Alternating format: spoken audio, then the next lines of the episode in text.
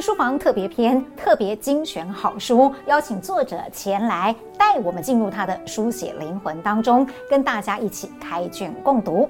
今天我们要介绍的是这一本《人生录影》的作者。其实说起来，书和作者都堪称是这两年出版界的奇迹。以书来说，你很难想象吧？才刚刚上市就可以突破一万本的销售。三个月就已经十三刷，而我手上的版本呢，我那时候拿到也非常的惊讶，是十八刷。那么他是谁写的呢？来看看这位年轻帅医师，的确他是一个从医界跨入文坛的，应该说是斜杠人生的彻底实践者吧。让我们欢迎作者杨思棒医师。嗨，掌声鼓励。哎，杨医师真的是嗯，人如其名的斯文。啊！但是你却是一个非常热血的青年，从医界跨入文坛。我首先想要先请问你的是，嗯，我觉得叫你文学医师应该算是名副其实耶，因为你刚刚接手你爸爸诊所的时候，你就做了惊天动地的革命，把你们传统诊所的门面给拆了。然后变成了一面书墙，在上面放书，让你的候诊患者可以自由取阅。能不能先跟我们聊聊那个过程？是我把主持人的题目做一个厘清，就是其实我不敢接受文学医师这样的称号，因为文学医师我的标准要像曾贵海医师，他写很多诗集，嗯，所以如果人家称他说是文学医师，我觉得 OK 啊。那如果是像王毅家。王毅佳他也写了很多文学作品，是，那他这样称呼 OK 了，嗯，那我我还称不上，我这辈子其实不敢，就是说跨入说要写诗，还是到写散文，然后成一本书，我自认没有到那个程度，所以谢谢主持人给我这顶桂冠，我不敢戴上。你还年轻，所以很难说一辈子哦。是，那您刚刚提到另外一个问题，我觉得很重要，是就是其实很多呃。所谓二代去接手老爸的诊所，嗯、都会遇到类似的困境。嗯、那其实我遇到的状况是比较简单，嗯，因为我跟我老爸讲说，我没有要花你任何一块钱，哦、所以要怎么改的话，百分之百是用我的钱，就要照我的意思。嗯、那今天如果说我让我老爸出一半的钱，他讲的话就会超过一半的分量啊，是，所以我把这边做一个取舍，我想怎么改是我的自由。嗯、那改了之后。假设这个效果不如我预期，我也要去承担。假设等于说这个钱是白花的，没有人要看这些书，或者这个书呢一下就被人家偷光光，连路过的借厕所的人都进来把书一箱一箱拿走，哦，搞出很多我们无法预期的状况。是，这是我要去承担。嗯，大概是这样。结果效果有你预期当中的好，还是超过你的预期吗？哦，是。您提到问题，提到说我为什么会设计一个书墙让病患去看书？其实我不只是让病患看书，我鼓励他们说，就把书带回家，嗯，不用还我。然后那些书都是你自己自费买的，对不对？呃，那些书百分之九十是我自费买的，嗯嗯，那百分之十是有一些热心的朋友，那时候看我脸书有贴这个活动，嗯、他们自己寄给我。哎呦，好感动啊！其实我干嘛就拍谁？因为我不想要这个变成我的朋友都一直抖内我这一块，是我自己来就好。嗯。是，哎呀，那时候如果我们知道，我们也会很愿意抖内呀。对，但是我们还想知道，就是呃，后来患者的反应是怎么样的？对，其实我弄这个书墙啊，它是一个大型的社会实验，我自己这样看待。嗯嗯，因为我可以观察到说，什么样年龄层的人比较有可能自己去拿书来看看。嗯，我发现年纪小的人平均起来比较想要去看书，那年纪比较大的人哦，连我劝他说要车，你赶紧不来看哦。他都不为所动，嗯、他就玩他手机的游戏。哦，他等、啊、等待时间，他宁可去玩手机游戏。嗯、他连任何一本书都不去试看看。嗯，我已经尽可能去放不同种类的书。我自己开玩笑说，那叫杂乱纷呈。不过我之所以会这样问，是因为我真的蛮好奇的，在你这个社会实验当中，是你到底看到了什么？而且当时你在做这个社会实验的时候，其实你真的是花了一些心思的。就像杨医师讲的，你尽可能的在这个书墙上放各种不同的类型的书。是是。后来你发现是什么类的书最受欢迎？如果以小朋友来说，哈，他们很喜欢看绘本。我不确定是我，你也放了绘本，我放了不少绘本。嗯，是我不确定说我我们诊所所处的地方。相对于整个台中市，它并不是最热闹的地方。是我们之前算是台中县，嗯，所以也许住台中县的小朋友，他接触绘本的几率哦，比市区小朋友少一点。嗯，那我放的绘本如果是有趣的话哈，他们就会哎，第一次被打开了这个世界啊，视觉的视，嗯，他就会出不来，他觉得这里太好玩了。是，那我又看到不同的小朋友，他们的家教又不太一样。哦，有的小朋友他会主动说谢谢，讲的很大声。嗯，那有的小朋友需要家长提醒，但是有的家长也不提醒啊。那我们就随遇而安。所以就拿下来说这个话，然后就拿回家了。连这句都没有讲，就是各种人都有。我们就观察到说，我们要的不是人家那声谢谢，是是。但是我们看到说，呃，所谓的家庭教育，如果我们想要。在我们自己的影响范围内，可以给我们的亲戚、是信任我们的朋友什么样的建议？嗯，那让那个小朋友在一个舒服的情况下，学到人跟人的相处。是，其实我觉得好遗憾哦，因为你的诊所目前已经先暂停营业了。其实就不营业了，就不营业了。对，因为我妈一直想要用暂停来定调啊，那可能我跟你妈妈比较同辈，就我没有恢复的意愿。那等于说你就已经。放弃了当医生吗？呃，就是说，呃，临床的这种医学就是没有要执业，但是我医师执照还在。当然，那是永久的嘛。啊，没有，这个六年要学分要够，所以我还是要修学分，维持他的专科医师资格。你要继续吗？我我就是说有修一些线上课，然后去上一些现场课，这个对我来说不是负担哦，所以我会维持它的有效性。嗯，因为有一些就是说网络上莫名其妙的。他如果我没有维持的话，他搞不好说啊，我犯罪，执照被吊销，所以没了。对对对对。为了防堵一些没有意义的留言，所以我必须做一些自保的动作。哦，真的是想了很多，非常的未雨绸缪。因为其实我会问这个问题，是因为我很想知道的是，那书墙呢？还在啊，书墙我真的舍不得动。在原来的地方，完全都在，然后上面的书更多了。哦，因为那书墙它有一些是做比较高、比较深，所以我可以放比较大本的书。嗯。那像那个杜聪明医师，台湾第一位医学博士，我知道。我买到他的书啊，我就是不同时间买的书，我后来一本一本的把它放上去。所以杜聪明有一个专柜，我有拍照可以留给。哦，我一定要跟你要，因为我跟杜聪明博士还有一些渊源呢。是是。对，所以待会儿再私下跟你聊这个问题啊，这很好玩。就是书墙还在，然后你家里还有很多的书。是，所以你有没有算过你自己到底有多少藏书啊？嗯，之前别的节目去拍，我们出估大概上万一定是有了，大概介于一万到两万之间。你家根本图书馆啦？也是我自己就是接诊所之后啊，然后诊所营运有赚钱啊，我就把赚钱一部分，把诊所上面某一层楼啊，嗯，整层楼就是定做符合那个空间的图书馆的设计。嗯，你这么爱读书哦。呃，当时有想过有一天会自己出一本书吗？其实我运气真的是蛮好的，就是一路上贵人很多啦。嗯、然后其实我投稿也是很早，有投就上，有投就上，给我很大的鼓励。嗯、像 China Post 的我也投过哦。哎，那个时候是有一个呃立法委员叫赖静玲，嗯，赖静玲他是台中一中算我的老学长，嗯，他女儿现在是立法委员。那赖静颖那时候在国会遭受暴力，嗯，那时候有一个，我们不好意思讲名字，已经过世了。那个委员就很壮，嗯，就从楼梯间一脚把他踹下去。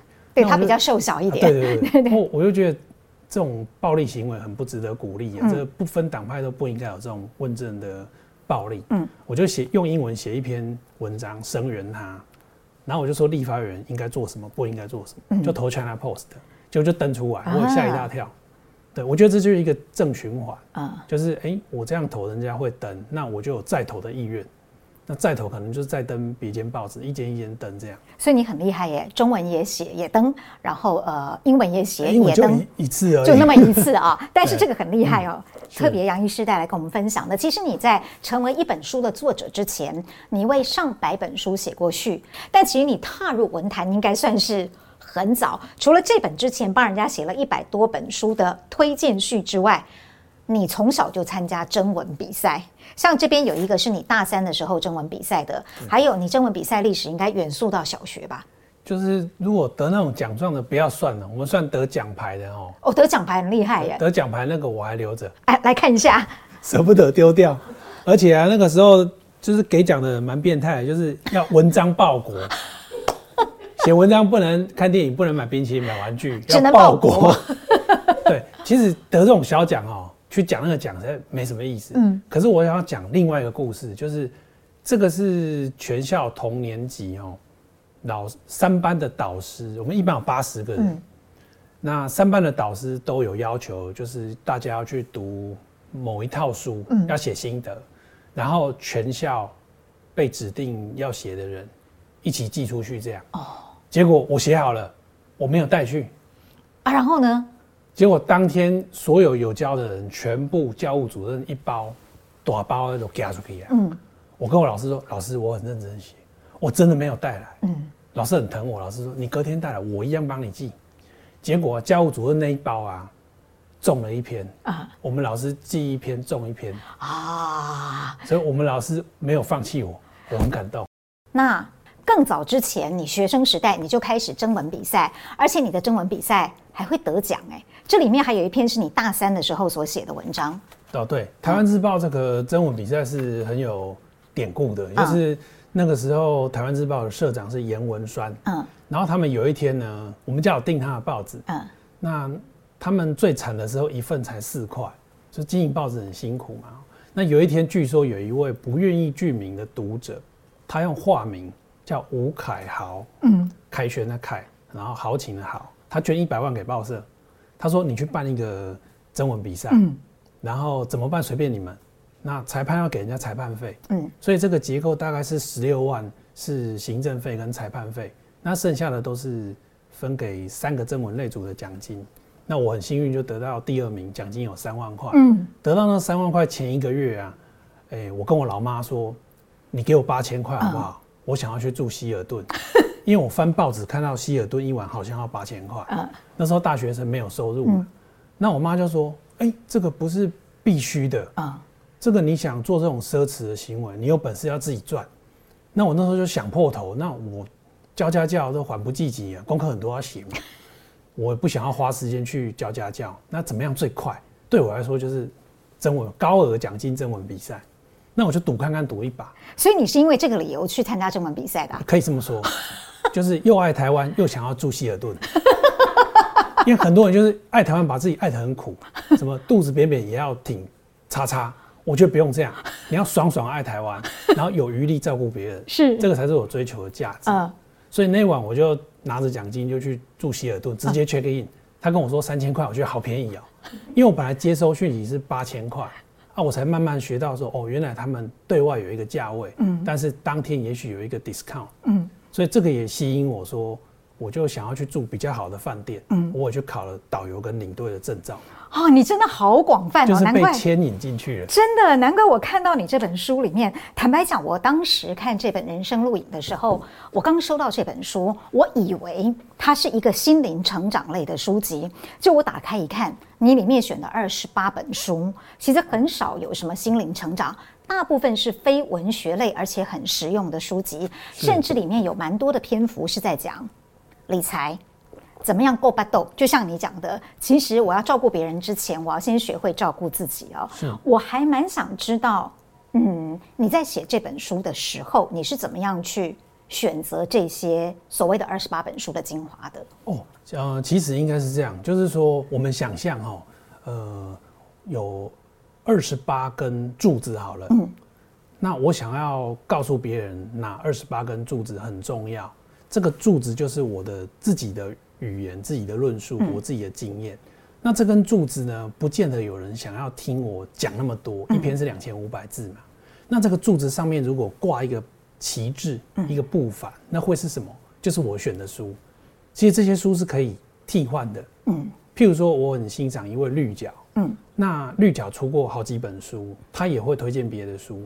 假设我今天选绿角这本，抽换成他写的任何一本，或他推荐的其中一本，也是 OK 的。是。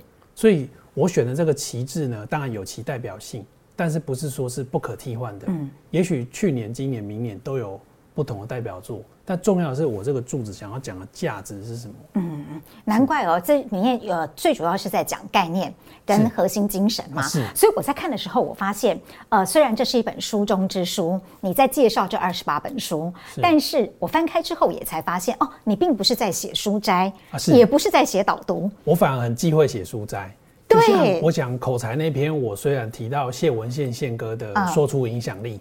可是我从头到尾一个字都没有提那本书。是，而且还不止那一篇，是很多篇我都是看到你自己的再诠释，是，还有你自己的人生经验融入在那个作者那本书的精神里面。是，但是关于那本书，其实你的琢磨并没有很多。是，那这样会不会很花时间写？花非常非常多的时间，嗯，因为其实我的角色是我希望别人看完我那篇，会让他也想要买那个人的书，而不是说看完我那篇就说哎，那这边背啊，嗯，加龙重点都供出来。哦，因为市面上有一些人是这样操作的，嗯，嗯，我反而是比较不认同。嗯，我觉得你这样是有点侵害别人权益，吃别人豆腐。哦，除非你没有讲好，你有付他权利金，那没话说。对，那你如果说是把人家什么浓缩本都抽出来，嗯，那人家的书怎么卖？嗯，所以我觉得连就是说动笔阅读都要替别人想哦。你有没有要让这个作者也发光，还是你偷他的光，你着他的弊引他的光？哎呦，你讲到这样子，就会让我想到，其实你在出这本书之前，你其实帮很多别人的书写过推荐序。是，这也就是我想问的哦。你在写推荐序的时候，你通常是怎么样去做准备的？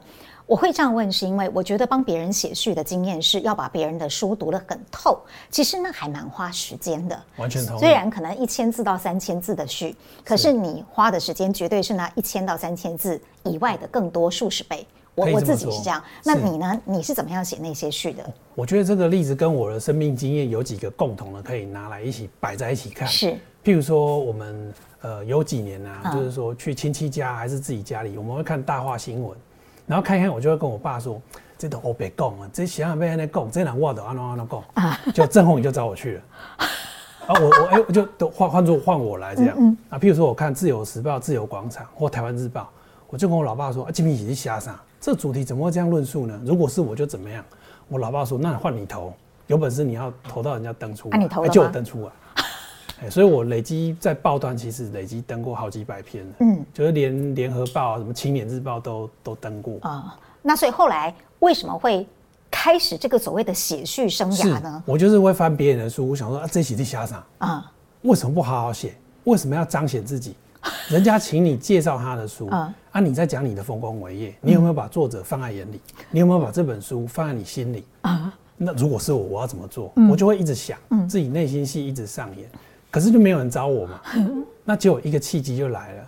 呃，有一年半，我搞环球演讲，讲、嗯、了两百三十场之后，那有一些呃核电不是答案，类似这种书，他就找我写推荐序。我想到这没问题，我讲几百场，我资料看了多少，这对我来说是都定你干没代志。嗯。然后我一个朋友李少龙医师，他是心脏血管外科，是，他出一本书，他也找我写推荐序。嗯。那因为我算是陆陆续续。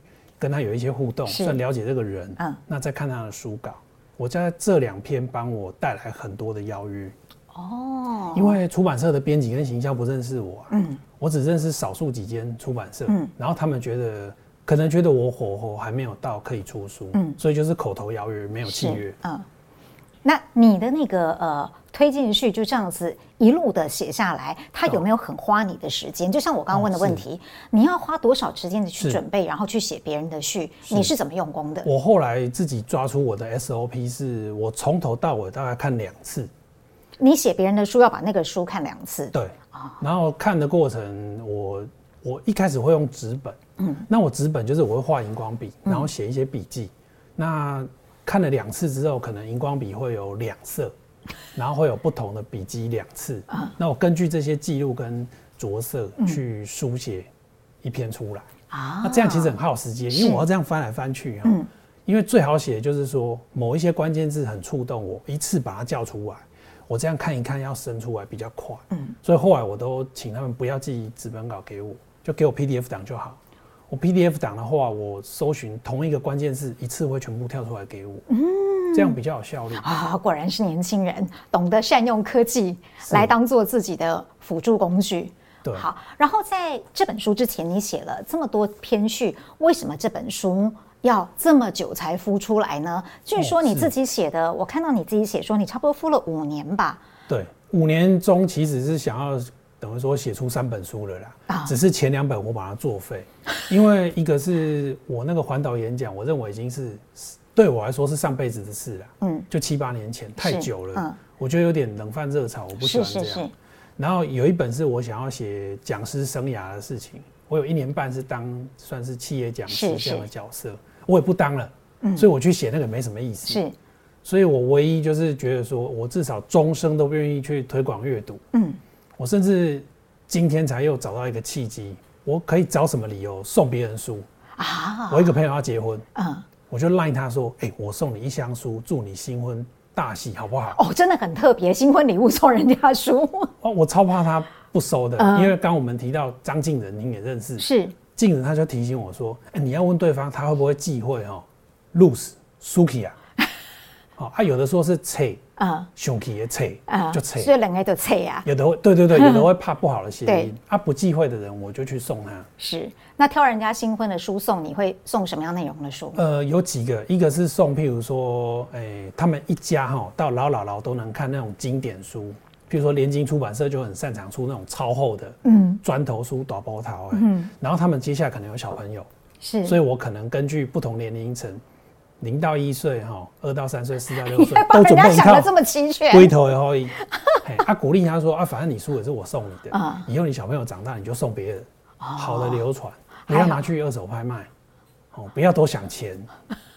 我刚才在想说，该不会从那个学龄前到学龄后，然后到他大学毕业，青少年时期应该要看什么书？全部大概是这个概念，理论传教教经典这样子。哦，比如说读书方法嘛，哈，你上国中之前你要好的读书方法。你才会省力嘛，啊，不然都熬夜又考不好，是，然后就负向循环，就不想读书啊。可是这就会让我不禁的想要请教你，杨医师，你怎么这么会读书啊？谁教你的？我完全不算是会读书，你会读书啊？我会请教别人，因为我认识很多高手啊，我懂得知道说我的优点在哪里，缺点在哪里，嗯。所以我会去请教别人，我真的不算是我的顶尖朋友中算会读书的，但是我爱看书。好，可能因为你是医科生，你周边的人都很顶尖，所以在相对之下你有这种感觉。但是就我们凡人来看哦，已经觉得你很会读书了。因为我在看你的书的时候，我觉得很棒的地方是你介绍的所谓二十八本书，可是里面其实就是发挥了你深厚的功力。你是把别人书中的精神，然后跟你自己的生命经验或你的社会观察。交融在一起，然后最后才出现的，就像你，你不是去偷别人的书的内容，是，而是去诠释他的精神，是，然后再加上你自己的感悟，或是你自己的生命经验，你把它写出来的。你在写这些书的过程，我觉得也是很不容易的书写，因为你等于是要把那些书吃到你的心里面，然后进入你的人生状态，你再把它诠释出来的，是，会不会写得很辛苦？呃，辛苦是一定的，因为我那时候就是出版社已经等我很久了，然后我们就约定一个默契，我一个礼拜一定要上传一篇给他们。哦，我就从 Evernote 打字，然后如果他们有两位编辑会给我 feedback，嗯，对，他们如果两位都传出很兴奋的文字啊，我就很舒服。啊 然后，如果他们又被都没有传，对对对，就是正 循环。嗯，那如果他们两个都没什么反应，我就会很很落寞。哦，那你会呃来来回回的去修改你的文字吗？哦，我们修改是在那个一篇一篇都交出去之后，有一个月左右，大概就是在修改。哦，可是前前后后你还是写了一年多耶？差不多要一年。嗯嗯，一年左右。你觉得写自己的书跟帮别人写序哪个比较难？我觉得写字也比较难，因为我帮别人写哈。我如果说好像还没写完的话，哈，那你就往后看嘛，嗯，看这个人要讲什么。是，可是我写我自己的，往后就是我，我就要负全责。是是是是是，他说啊，积累狼下哈，他写的怎么样？这样子那种感觉。他自己要扛，自己要谈这样。嗯，哎，如果是别人的，我们就是了不起，就是一千五百字嘛，哦，就是我话也只能讲到这里了，嗯，剩下就就让你自己挖掘。嗯，我很想知道你得到的。读者回馈里面哦，是有哪一些让你印象深刻或特别感动的？我读者回馈其实还蛮多面向的。嗯、我觉得有一些读者还，呃，我我说真的，我这个书是呃写这些文章，我藏很多梗在里面的。嗯，其实只有很少数很少数的读者真正知道我在写什么。是，我其实就是也我不会去要求别人说一下就要懂我。嗯嗯、是，我们也没有那么。水仙少年那么自恋啊，但是至少你看这些字面可以吸收到百分之八九十以上的意思，嗯，我觉得足以改变一个人的命运的。是是哦，这个听起来让我我当然没有到觉得改变命运，但是我确实我在看你的书之后，我觉得嗯，人是真的要够厚改跌巴豆，是，对，所以你里面写的一些理财的东西，我会想要看。哦，是，因为那是我自己平常比较不看的东西。那虽然这本书卖得很好，很多人都看过，我还是很想提一下我的读后感哦。就是我觉得你的编排很棒哦，就是我看起来啦，我会觉得，因为你是从独善其身开始写起的，嗯、所以我的比喻是它像一个同心圆，就是我从自己的独善其身，然后呢，再来就是开发我自己的潜能，然后到了最外面的一圈叫做兼善天下。就是我把我自己过好，并不是只是我自己的人生很爽而已。最后，我其实过的是自利而利他的人生。是，我不知道我这样的解读完全正确，完全是这个意思。对，其实也是我观察一些我的学长啊，有一些人他是很早会，他很轻松的就考上台湾大学，嗯，但是他可能就是有点反社会，嗯，所以他变成就是他没有办法好好去找一个他也喜欢的工作，嗯。那可能他的金钱状态就是他一个很困扰的一个点，嗯，所以变成我很小的时候就耳闻到有一些学长他金钱方面过得很辛苦，那变成要去做自己不不喜欢的工作，是。去养活自己，嗯，那有一些甚至跟朋友借贷，把朋友关系都一个一个都让朋友都失去了，嗯，我觉得是一个人人生不应该过成这样，尤其他明明。十几岁的时候是那么优秀啊，悠游在书海的人是是，那他是不是少看到哪些书，嗯，才让他变这样？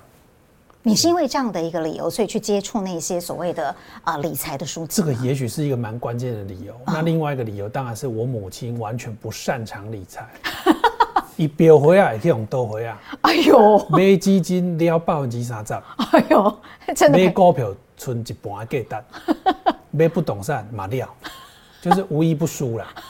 那我就想说，我绝对不要复制他的金钱哲学、金钱智慧，我要自己从零学起。嗯，所以你建立了不要复制你妈妈的 错误的投资经验当中，自建立属于自己的经验。里面有一些书带给你影响，你也写在这本书当中嘛。杨医师今天也带来了这本《用心不交易》，用心于不交易。对，用心于不交易。对。是。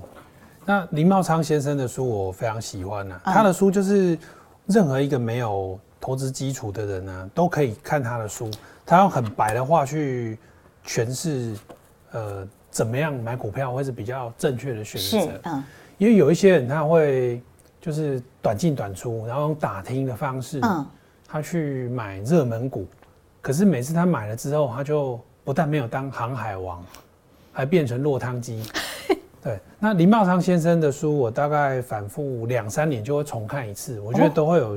不同的体悟，嗯，他就是让我们建立正确的投资观念，就是说，到底什么是股票？嗯，假设你买了之后啊，你应该是，呃，你以成为这间公司的股东为荣，你是持有这间公司，参与它的成长，这个观念才是对的，嗯，而不是你好像是在下注，好像在玩小马力，你压苹果，结果绕一圈苹果中了。那这样就是你该赚的你也没有赚到，是是，你本来可以赚两倍的，结果你赚二十趴，你就很高兴。嗯，那林茂昌的观念如果再延伸的话，其实就是绿角在讲的东西。嗯，就是我们譬如说买零零五零，或是买 VTI、VT，买这种大范围市值比较大的公司，我们其实那个不是纯股了。嗯，你是手上拥有的是当时最有竞争力的企业。啊，你永远手上都是有最有竞争力的企业，嗯，这边不会倒。我永远也是他的股东，对，对不对？对，嗯，你你都是强者的股东，嗯嗯，因为谁如果变比较弱的啊，他这个成分股就会被剔除，会被卖掉，嗯，不用等它变壁纸，嗯，那谁如果慢慢好像说黑马窜起到一个程度，它就会被买进来，是，所以我们就是参与。那个时代的领先群，嗯，所以你每隔一段时间看这本书，敏感的问一句哦，是用心于不交易的观念有帮助杨医师在股海当中赚到钱吗？帮太多了哦。我们有的人是玩零和游戏，你你赢我输，你输我赢。可是你如果是用一个正和游戏去看待的话，你就是呃买某一间正在成长公成长中的公司，然后你领到股息，嗯，又参与股价的上涨。这是最完美的哇，太棒了！除非它涨不动，我才要卖嘛，嗯、否则有什么卖的理由？我被你讲的也想去看这本书了。这一定要看，他出了两本，然后还有其他翻译作品。啊、嗯，他著作至少两本，译、嗯、作有好几本。是是是，哎、欸，我觉得你在提到母亲的时候哦，很诚实，杨医师，因为大部分我们都喜欢那个隐恶扬善，可是不管你现在在受访，或者是在这本书里面讲到妈妈，其实你对妈妈的这个角色都用很中性的描写，你不会一直去写什么慈母的伟大呀或什么的，特别是那一篇你在讲成为自由人哦，是。对，你还特别提到了，就是你完全不想过你妈妈。希望你复制贴上的你父亲的人生啊，你能不能谈一谈？就是你在写这些东西，你不怕妈妈看了以后会不太高兴？说阿丽娜那个阿谢啊。其实如果说呃，主持人觉得说，假设我这样编我自己用先用编开拍谁哦，编我自己老妈的力道，如果是五分的话啊，其实我已经很把我的力气省，就是忍下来了。就是如果我如果放任我的情绪出去啊。这个真的会皮开肉绽，不是只有打几下而已。是，那这个就是每个家庭自己的课题，自己要去面对。是是。像我会这样写我母亲啊，其实她住我楼下。嗯。那很少人想要在我这个年纪，老妈住自己很近又很自在。嗯。我一天大概去看她六次，缺牛奶我就叫牛奶，然后垃圾如果说那个我们请的阿姨还没到，我就会去倒。啊。我维持她那个环境的整洁，就是我对她好。可是我同时对他也有检讨跟要求哦，真的好严厉的儿子。那他其实也是，呃，很多妈妈的缺点他都有。嗯，我应该这样讲。很多妈妈的优点当然他也有。欸，这个我没有讲。其实我是在帮你圆。我我几乎是要讲说，很多妈妈有的优点他没有，但是我也是要接受，因为有一句话叫“子不嫌母丑”。嗯，这个丑包括个性上。嗯，那我只能说，我要跟自己和解。我如果永远在抱怨他，没有像别的妈妈那么照顾自己的小孩，或是没有像别的妈妈那么优秀，买股票都赚钱，那搞不好我的妈妈太优秀，我可能就会买跑车啊，在路上伤害别人，而且没有一点罪恶感。嗯，或者我甚至去吸毒。嗯，因为山珍海味我都吃遍了，所以我反过来我把他说，因为我妈妈从小教育我说吃贵的东西，嗯，要有罪恶感。哦，不应该，嗯，不应该把钱花在吃上面，嗯，那我怎么办？我还是想吃啊，我只能靠自己赚钱，然后自己偷偷去吃，嗯嗯嗯，对，所以我就是不违逆他，然后不被他的金钱观所诱限，嗯，那同时他是会一个小额捐款给社会的人，是，我是大额。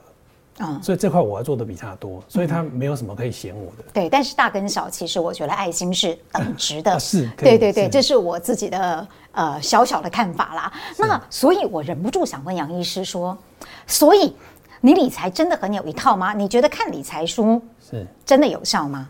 诶，第一个就是说，呃，如果你去看二十几岁的人写的理财书啊。呃，你很可能会出状况，嗯，因为这个人哦，除非他横空出世，嗯，否则一个二十几岁人的投资经验，我个人认为是没有参考价值，嗯，我要看就看八九十岁的，他验证了那么久嘛，嗯，他还没有跑路，还没有倒嘛，那是世界上很多人在称颂，是，譬如说巴菲特嘛，嗯，譬如说巴菲特的左右手蒙格，嗯，譬如说巴菲特最推崇的伯格，嗯，我觉得光看这三个人就很够了，嗯。那我一直很推崇的绿角，他就是把那个伯格那一套研究的很透彻。嗯，所以我觉得说入门的话，哈，至少我们要去了解一代宗师是谁。是。那我们从他们留下来的学问或者他们的自传，嗯，去认识说他们的养成是怎么样。是是。不用急着去看那种很年轻的人突然冒出来写出一本秘籍，嗯，说他怎么投资就赚到一千万之类的。是是是。对我来说，那没有参考价值。嗯。虽然我也买过。啊，买过看过才有这样的，就是说评断。嗯，杨医师，你是怎么样挑你的阅读的？因为我看起来，你看你理财的书也看了这么多，可是你在这本书里面，除了物质面，其实也有很多精神面的东西。是，就是人应该要怎么样去提升自己的思考的内涵跟精神的层次哦。所以你平常是怎么挑书的？因为我觉得你看的书好广泛哦。不是挑书有，呃，以现在脸书时代跟以前又不太一样。哦，那以前有一段时间，譬如说。呃，我我念大学的时候已经有博客来网络书店，嗯，那我就会去乱逛，嗯，譬如说我已经知道王毅家这个作者，我就会去搜寻，然后把王毅家的书全部买齐。你会把一个作者的书全部都买来？如果我喜欢他的话，哇，或者是王定国。啊，王定国对我来说又比王毅家更传奇。是。王毅家，他是台大医学系毕业，不想当医生，对，不想看病，想看书嘛，嗯。然后看书就去写书，他太太叫严曼丽，是中文系毕业，他们就成立野鹅出版社。嗯，这是一种 type。那王定国对我来说更传奇，他是建商。嗯，台湾哪有一个建商可以写小说写到得那么多文学奖？是。然后他又离群所居，他不社交，所以我就很敬仰这样很很神秘的人，又很就是本领高强。嗯。然后王定国他也是很爱台湾，他那个时候我们台中市就是所有建商都押宝另外一个候选人，没有人看好这个。王定国就一直支持他，默默支持他，鼓励他，写很多文章。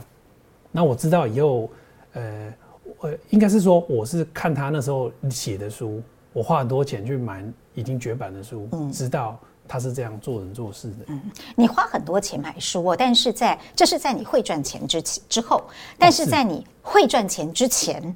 谁给你钱买书？你的父母很鼓励你做课外阅读吗？我觉得主持人实在太厉害了，就是问到这样，我要感谢我妈妈。我非把你召回来，感谢你妈不可。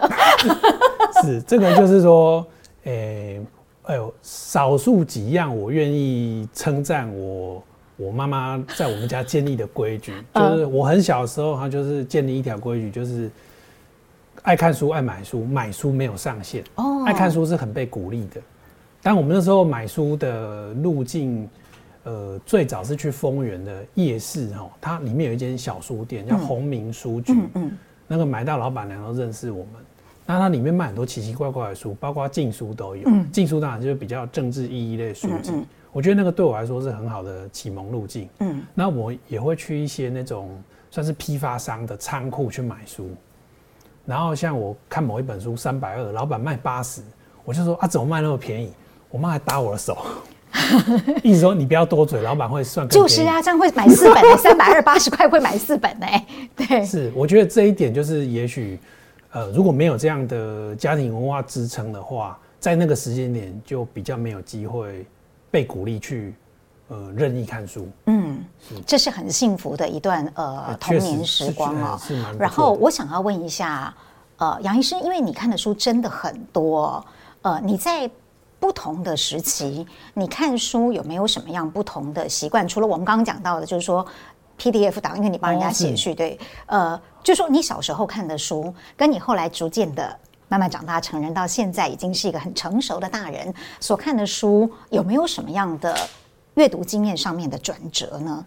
呃，当然，现在像那个电子阅读器哈，像我比较习惯用 iPad，嗯，或是我有其他的电子阅读器。有时候如果说出国或是去外地好几天的话，呃，我们不用带那么多本实体书出门，带一个电子阅读器确实是比较方便。是。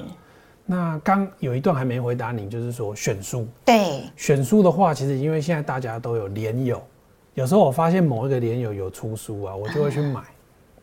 然后如果觉得哎。欸他写的我喜欢看，再把他以前的都买齐。嗯，嘿，我觉得这个脸书新时代就是有让我们有多一个认识作者的路径。嗯。我是因为我一九九三年就买了曹明忠老师的书来看，那我几个月前跟他成为连友，哦，他就邀我说有空去基隆找，然后他要带我去玩。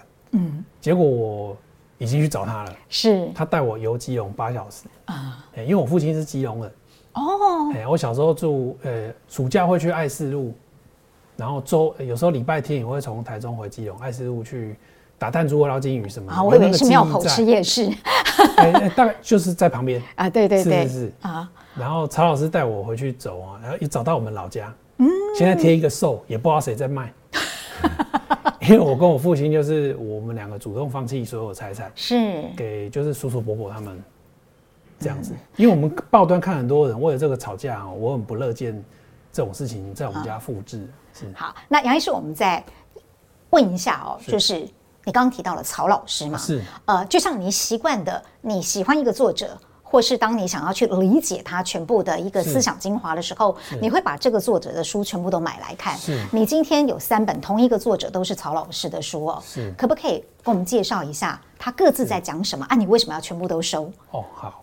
哦，这个讲起来就是头会很大颗啦。哦，因为曹老师出了四十本书了，你都买了吗？呃，我大概有十五本左右。哦，那也很厉害。现在还要继续再再找，是是是，比较早期的。嗯嗯嗯。是。那曹老师的书，他以前是联合报的记者，是。他也到美国念过新闻传播。嗯。那本身又基隆人，他说他的称号啊，不能叫他基隆耆老，嗯，要叫年轻基隆耆老。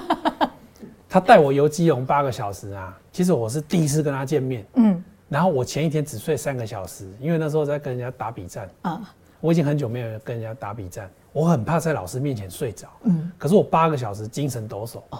我们两个很有默契。嗯。他讲累了换我讲，我讲累了换他讲。啊。他沿路带我吃吃喝喝。嗯。我们吃了五站，然后沿路都有人跟他挥手打招呼。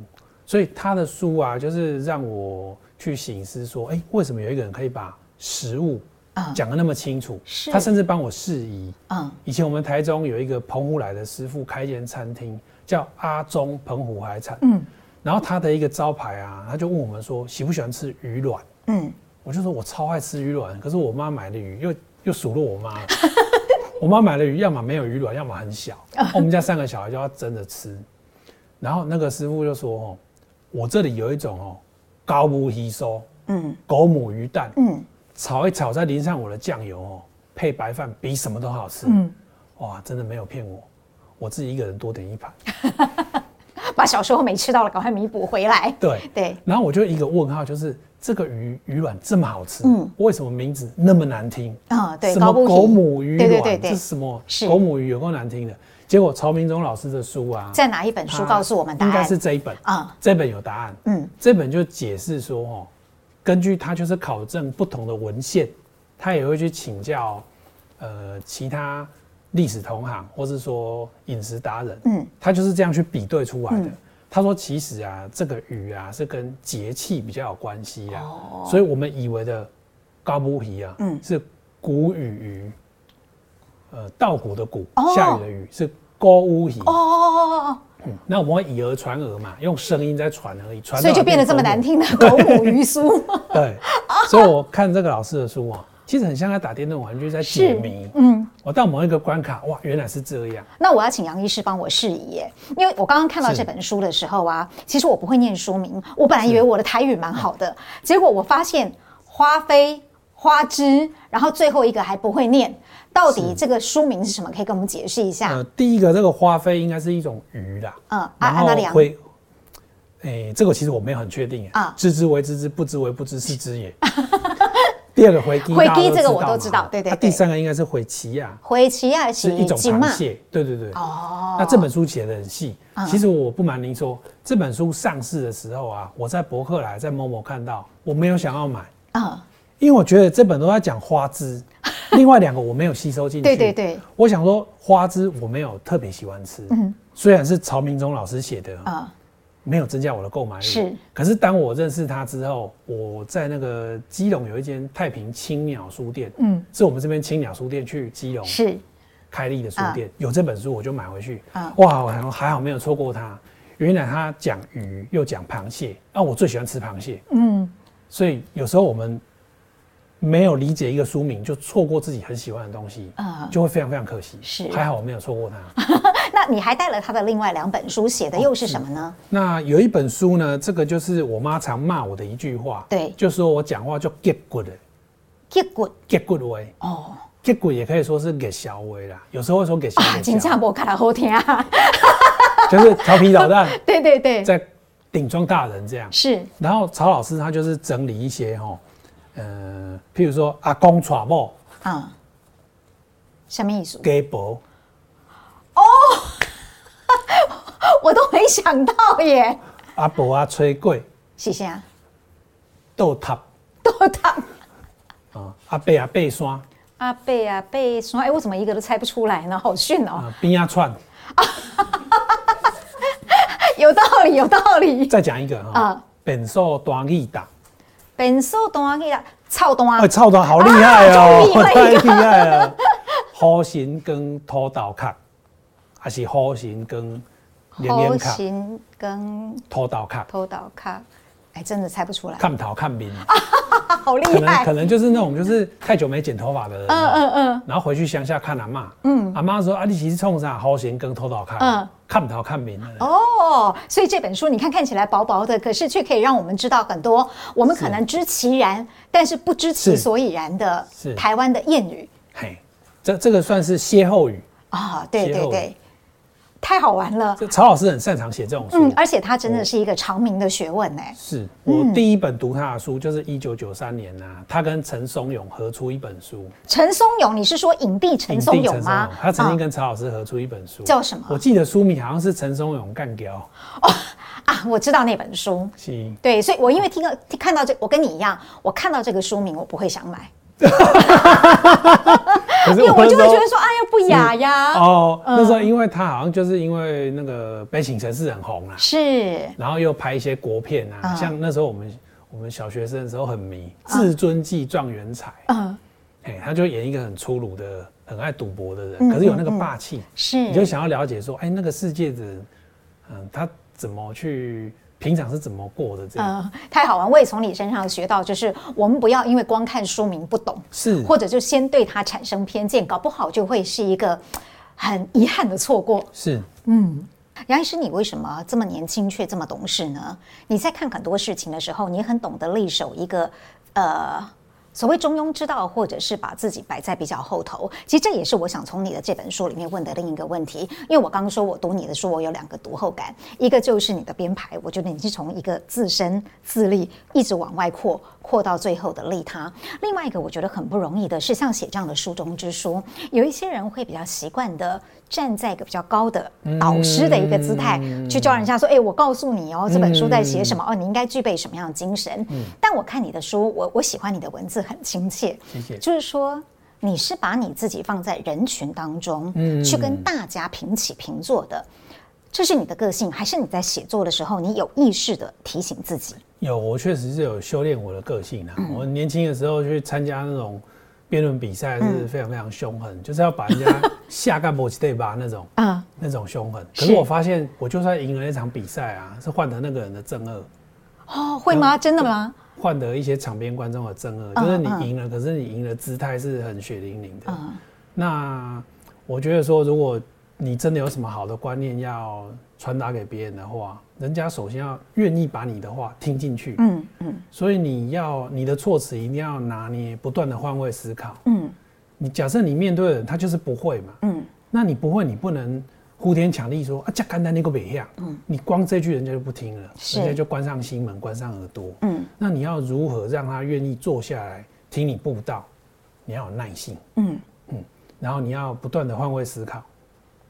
你要平常在坐计程车，或是去在一些小店消费的时候，你跟社会这些基层的朋友在互动的时候，你就要拿出人对人最基本的关怀。嗯，这样对你写文字是很有帮助的。我有一些朋友，他对我非常好，他对他家人也非常好，可是他上馆子的时候啊，他会对着 waiter 说水。嗯，我干嘛叫我秉住哎？嗯，我就不太想跟他。一起吃饭，嗯，因为你觉得无论对谁都要尊重，对，你要尊重别人，嗯、要呃，我我想要点什么这样，你得卡 cake 嘛，嗯，所以我看起来，我觉得既是有意识的提醒，也是杨医师你自己的性格使然呢。那你觉得这样的一路养成，因为你也读这么多书，你也这么会去体会你的周遭哦，嗯，有没有哪一些东西，其实是你在阅读当中，它带给你的？我不敢说叫做启蒙啦，但是至少是在你的成长之路上给你影响，让你成为像现在的这样一个既能够欣赏自己又能够尊重别人的人。嗯，我觉得很多自传类的书籍会给我哦，你喜欢看自传？对，这样的呃启示，嗯，或者是说我实际跟人家往来，我去观察别人，就是哎、欸，这个人如果假设他是某某会长，嗯，他在。站在台上拿麦克风的时候很正常，嗯，可是下台的时候啊，就要摆一个姿态对待旁边的人，嗯，我就不想要成为这样的人，嗯，就是透过观察然后反省，嗯，然后这就实际看人嘛，嗯，所以你有时候看书，有时候看人，两边来印证，就是说互相印证，嗯，然后自己想说，那你想要成为什么样的人，嗯。你看这么多的书，应该要花掉很多的时间。哦、但是你是医科生哎、欸，嗯、你又要能够兼顾功课，又要看这么多的课外读物，你是怎么做到的？主持人，你这个问题问的太好了。可是我很有把握哈，我的答案你也会很服气。因为啊，你可以想象哦，也许不到百分之一的医科生或者说医学生，他是白天上一整天的医学院的课程，下课又跑去图书馆读了半夜，全部读医学书。嗯，这个人要疯掉的机会，比他成为医生的机会还大吧？这是第一点。第二点是，其实大多数的医学生他下课后啊，各有娱乐。有的人去打桌球，有的人唱歌，有的人热音社，有的人陪女朋友陪很久。那有的人他去爬山，那其实我就是牺牲这一些都没有，就是去读书而已。哦，所以各有取舍而已。哎，这这个答案我真的很服气。是，等于说你把你剩下来的时间就是花在阅读上面。是啊，有些人会去打撞球了。是。那现在呢？有些人会去教家教。嗯。那我我短期教过家教，我觉得就无聊。啊！而且那么久都还没有办法赚到去住希尔顿的钱，对 不对？所以还不如去参加征文比赛，赚的比较快一点。这这个也要感谢父母啊，就是。大学的时候有供应我生活费，对对对，不用自己交家教去筹生活费。又把你绕回来，要感谢妈妈了。主持人太厉害了。如果这，所以说真的，这是我比必须兼家教才能呃活下来的同学幸运的地方。是，因为我如果没有这个 support，我也是要花时间去教家教，嗯、那教完我可能就要应付学校功课，就没有办法，没有一个时间和余裕去自由阅读。嗯，确实如此。阅读对你的生命来讲是这么样的重要。是啊。呃你甚至于自己好像还会做很多推广阅读的事情哦，这是我非常我非常喜欢做这种事情。我我之前看你的资料，有一点我很佩服的是，你还自己掏腰包做有奖征文比赛，已经做六年了哦，到现在还在做吗？还在做，我每一年的礼物都越来越好。像什么来举例看看？哦，好，那你听看看，你你当一个裁判。好，我今年每个月哈，嗯，我都是月初会拍板，这个月读哪一本书，嗯。然后截稿就是月底的午夜十一点五十九分五十九秒。嗯，啊，脸书 tag 我，我才知道他有写嘛。是。然后今年的奖品每一个月都是一份长荣里程三万里。哎，好棒哦！你看哦，同一个人如果我我会想要加入你了。这个这个有什么很大的好处呢？是。如果这个人啊连续赢六次啊，嗯，他就有十八万里啊，三六十八嘛。是。十八万里的话，在长荣可以换环球机票一张。你看这边已经有人开始要参加，已经有人在啧啧啧了，已经有人拿到了。是，因为他今年写的很勤啊，有时候我故意挑那种比较厚的书啊，想要阻断别人 连续得奖的机会 啊。可是有那种很热情的写稿，而且他在美国是一个医生哦。哦。你的同行哎、欸，我的同行，嗯，但我没有徇私，有时候别人写的比他好，我奖就会给别人哦。但是他已经领超过十八万里了，我还赶快写信跟他说，对不起，到十月底哈，我的里程已经不够发奖项了。如果十一月、十二月你还有得奖的话，我会请我太太转里程给你。太太真是你已经不当医生了，叫我当，然后现在还要去包括里程转给你。我太太主动 offer。哦，哎，他看我做这种事，就我觉得他是感动，他不会口头一直称赞我什么，是是是，可能他就是跟我说里程如果不够，他愿意支援。哦，所以你的奖品是一年比一年更好，应该是这样。去年都是洋酒了，哦，什么奖励我可以用哎。啊，阿里亚购传过下面奖品，哎，所以明年的我准备好了，嗯，明年的奖品很神奇啊，因为我是在花莲当医官啊，那我去花莲当医官的时候啊，那个时候肖美琴。跑去那边设服务处，嗯，他当立委嘛，嗯，但是他上次选就是落选，是，然后他那时候很落寞，他就发一个脸书文说，哦，我为花莲付出这么久，当年那些竞选背心有意义吗？嗯，他差不多是说我要全扔了这样，嗯，我看了于心何忍，我就写信给他的办公室主任，我认识他的主任，我说美琴一定不要我捐钱给他，那你请他指定哦，看要捐给花莲什么单位，嗯。你们决定一个数字，我就捐，衣服全部给我。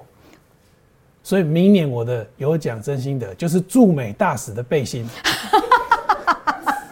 那谁知道好逆转胜？你最厉害的地方是什么呢？你的奖品都很别出心裁，耶。对，不要跟别人重复。对，就如果台湾有什么大富翁要复制。这个比赛他无法复制我的奖品，哎，真的，所以我觉得你有把那个创意这本书真的读到心坎里去哦。是，因为我还记得你在上面讲的就是什么是创意呢？创意一是解决问题，二是看到不同事物之间的连结。是，对，我有把你的书这一句，因为我有画下来。我我还可以举一个例子，就是我上个礼拜呃有来台北忙别的事情，嗯，回到台中到高铁站出高铁车厢前，嗯，我看到一个人，其实我还蛮会认人的。那个人我只看过一次啊、喔，嗯，而且是七八年前。是，我就问他说：“请问是吴老师吗？”他吓一大跳，就是中研院的吴热忍老师。是，然后我们就聊起来，我就说啊，我去听你演讲，啊，你演讲完就把你的演讲费回捐给我的学弟，我看得很感动，从、嗯、此我都学你。他就很感动，嗯、然后他是要来台中演讲，隔天要演讲，嗯，他就问我说：“计程车要去哪里搭？”嗯，我说：“你的身份跟地位不用搭计程车。”我带你去你要去的地方，啊，我本来就有约车了，嗯、就一台修旅车，先带老师去他的下他的旅馆。啊，然后我就把他处理掉的丢了。哦，然后我知道他隔天要演讲，我就回去 po 脸书，嗯、我就说哦，今天巧遇吴老师，可是这不重要，重要的是老师明天要演讲。啊，如果去听的人在三天内写一千个字的心得，我送你我今年吃过最好吃的百香果一箱。结果有两个人有写，那我今天出发前百香果寄出去了。哦，我觉得开支票人人都会。对，那谁愿意兑现，而且又不是把对方当成，好像有时候把人家当成，就是说又体化，当成小朋友，或是说觉得自己给奖就高人一等，对人家就怠慢。我完全不是这样。那人家就觉得被鼓励，很高兴，嗯，正循环启动啊。其实你不只是兑现耶，你连要去呃兑现的这张支票本身都很有创意。而且我相信看到现在，大概大家都发现了，杨医师这么年轻，可是你就要讲台语耶，对不对？你我看到你的奖状、你的辩论比赛啊、呃、演讲比赛，或是我看过你的一个演讲的片段当中，我觉得最厉害的是里面的奖状是。火罗维的比赛，你还得了第一名。然后我看到那上面董事长匾额上面还是沈君山教授，是对，好有趣哦。能不能谈谈你那家搞公台语？公台语其实我小时候外公虽然是开百货行哦，嗯，他们用的台语是比较简单的，嗯，哎，咩嘎尖嘎 key go key means 哦吧，嗯，大概就这种语言，嗯，可是这个到要用台语去辩论哦，有一个障碍是。那那时候我们台中有敦煌书局，嗯。敦煌书局啊，他卖那种转盘，上面都是录音带。社会大学有声出版社创办人吕学海，嗯，后来就不见了。可是他留下那个作品啊，对我很有意义。嗯，我自己那时候因为学生时代零用钱还是有限，我就挑李洪喜教授的演讲录音带来听。我听了一百多次哦，一句一句听，全部都台语的。一开始我听不懂，他甚至把英文变台语，是什么杰克松阿拉姆斯。在讲美国的总统套上的出门级套讲讲更，再一句一句听进来。嗯嗯，我听一百多次，听到那个磁带啪断掉。哦，我再跑回去敦煌书局说我要买一模一样的。嗯，再听一百次。所以你其实是有意识的练习，对不对？有意识的练习。我后来发现有一些教英文的朋友跟我说，这样学就对了。嗯，就是这样学才学得起来。哦，所以学台语也一样，学英文也一样。对，就是用这种精神做到底。对，你要重复一段重要资讯啊。你要反复听，嗯、听到变成你的方块越来越大块，嗯，你才不会停在一个字一个字而已，一个词一个词而已。哦，那时候到你脑中，你台语你是有你的那个你的 basis 是一句一句出来。嗯嗯嗯，我看到杨医师真的觉得突然对台湾觉得充满了希望，因为有这么样有创意跟有行动力跟实践力的年轻人哦，真的是觉得虚长你十几岁还要心里面觉得。啊，非常的敬佩，反而我们对自己觉得非常的惭愧，甚至于我们也觉得我们做名人书房是在推广阅读。但是如果比起来的话，你用你个人的力量在做这样的一件事情，真的是很不容易。我我想要请问你哦，你觉得阅读为什么这么重要？我们分两个层次来讲好了，个人的层次跟。对整个社会的层次，是就个人的层次，以你的自己的经验来讲，你觉得读书为什么这么重要？特别你已经为了我们节目，你准备了这么多书，提了一卡皮箱，从台中特别拿到台北来。对，就是我相信这是你藏书当中非常少的部分哦。对，对你为什么觉得读书这么重要？我觉得，嗯，我们人来这个世界一定会遇到很多难题，像现在小学生，我们台中小学生很可怜。他们现在小学四年级就要开始补，六年级毕业后要面对的十中考试。嗯，因为十中考试难度越调越难。是。那有些小朋友他可能适应不良。嗯。有些小朋友可能就是会跟家里起很大的冲突。是。所以我的想法是说，呃，在那个年纪，也许一个考试就是他最困扰的事情。嗯。可是随着他年纪更大，呃，怎么跟同才相处，啊、呃，异性怎么跟异性互动？假设异性写信跟你告白，嗯、或是你想跟异性告白，嗯、怎么拿捏会最好？嗯，我们随着年纪增加，要面对跟处理问题是越来越多。是。那其实这些问题，比我们年纪大的人都遇过。嗯。那有一些人会把它写成书，它不见得是一本叉叉大全，它可能是一本自传。是。它可能就是藏在他自传里面。他曾经面对什么事情非常非常痛苦，你就快解招给那艾美的就敢扣哎，那个女生居然去爱她最讨厌的男生，她痛苦了三年。是，可是当你譬如说看一些小说，你就觉得说荒谬，我一定可以遇到比你还好的女生。嗯，原来是你没把酒，你把酒勾着拉吧，你没给的话生你衰，你就会变成是一个豁达的人。是。所以，呃，透过书，我们透过别人的经验去内化，嗯，然后你变成就是你在看东西的视角，会没有停在以前，呃，累积人生经验不够那种状态。嗯，人生经验不够，你什么都很困扰。是，朋友为什么出卖我？他为什么去报告老师出卖我？你老是在困扰说别人怎么会这样？嗯，可是当你累积一些阅读经验，你会发现说，其实人性是很脆弱的。嗯，很多人他就是自私自利。很多人他就是吃干抹净，嗯，很多人就是只想要利用别人，嗯，很多人是不客气的，是，你对他好，他背后捅你一刀，嗯，你视为常态，你就不会那么容易受伤，嗯，你就会心里会多很多余裕，很多空间，可以快乐的做你想做的事情。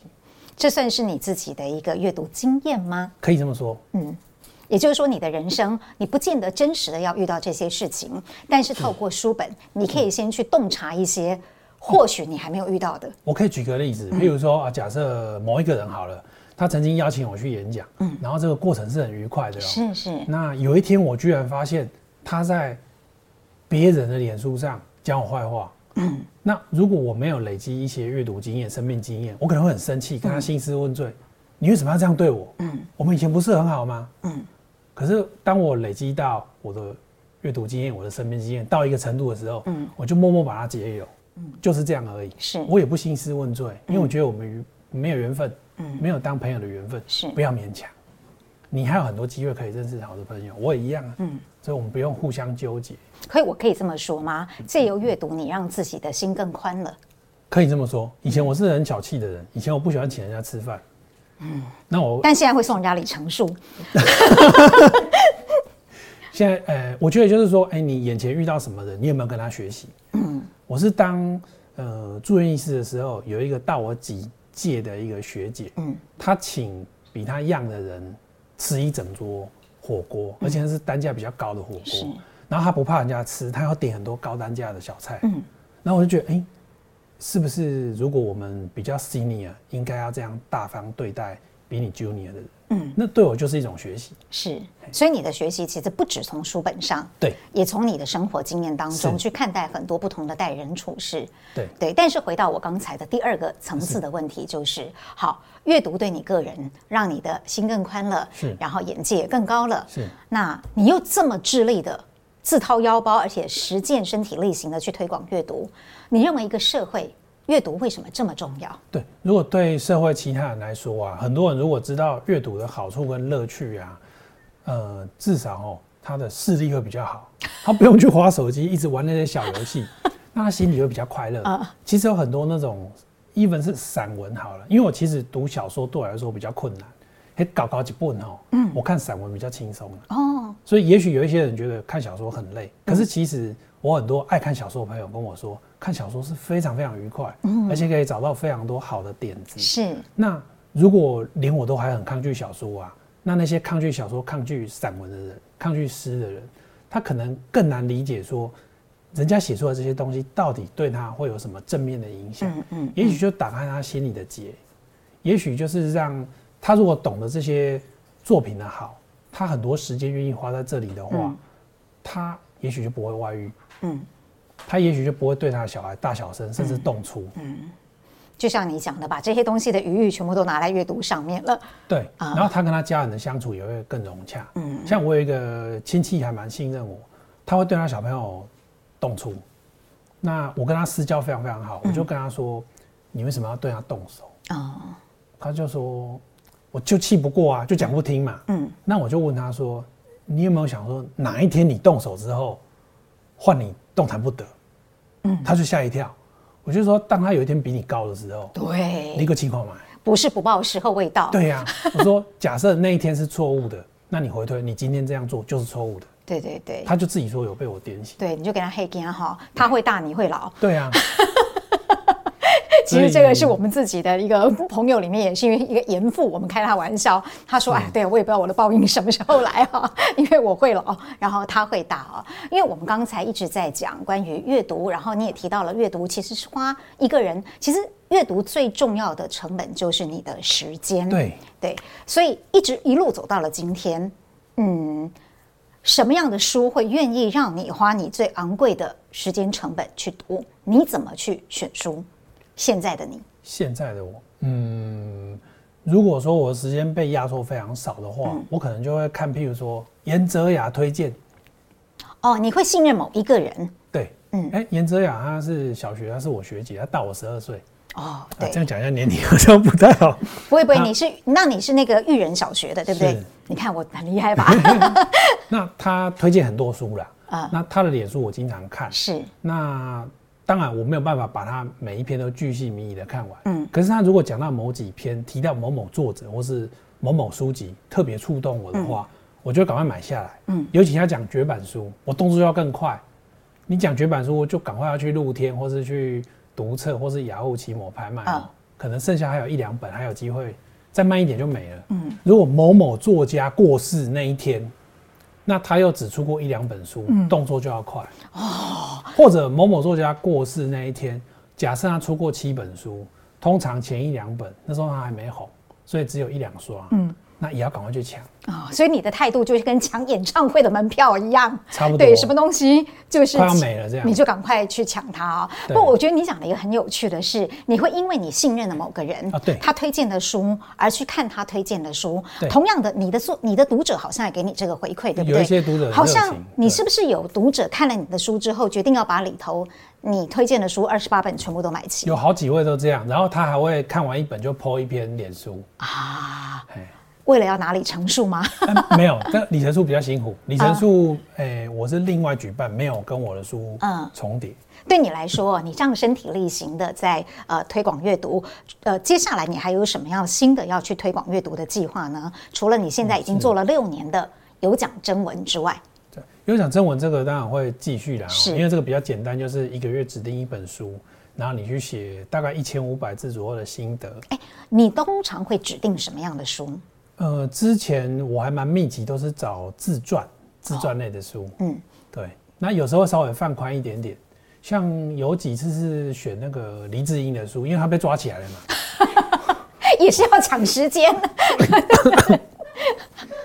就是选一些别人不会选的。啊、所以你并不是按照主流的方式来阅读或者是选书，对不对？反而比较刻意，不那么主流。嗯，因为主流把人一走嘛。嗯，那就。不必不必我去跟人家抢做一样的事情，嗯、对，我们台中我有一个学弟，他去买下一个场地，然后要经营书店，加上有一个呃活动的场所，嗯，叫做影书店，嗯，啊，那个店长叫陈佩颖，陈、嗯、佩颖是成大心理系毕业的高材生，是。我很多推荐去，因为我现在就是要照顾父母，时间比较压缩，嗯嗯，我就请出版社找他写，哦，对，你要跟他做阅读活动的结合吗？是。呃，因为可以这么说，因为影书店店长跟创办人跟我私交都还不错，嗯，那他们本身就是很有点子，其实不需要我丢点子给他们，让他们去执行我的创意，嗯，但是我可以帮他们，就是说我们理念蛮一致的。很多书店在办讲座啊，他是怎么样呢？他连那个报名系统都不建，不不建立报名系统，是是自由入座。那我的观念是，自由入座就是自由不入座。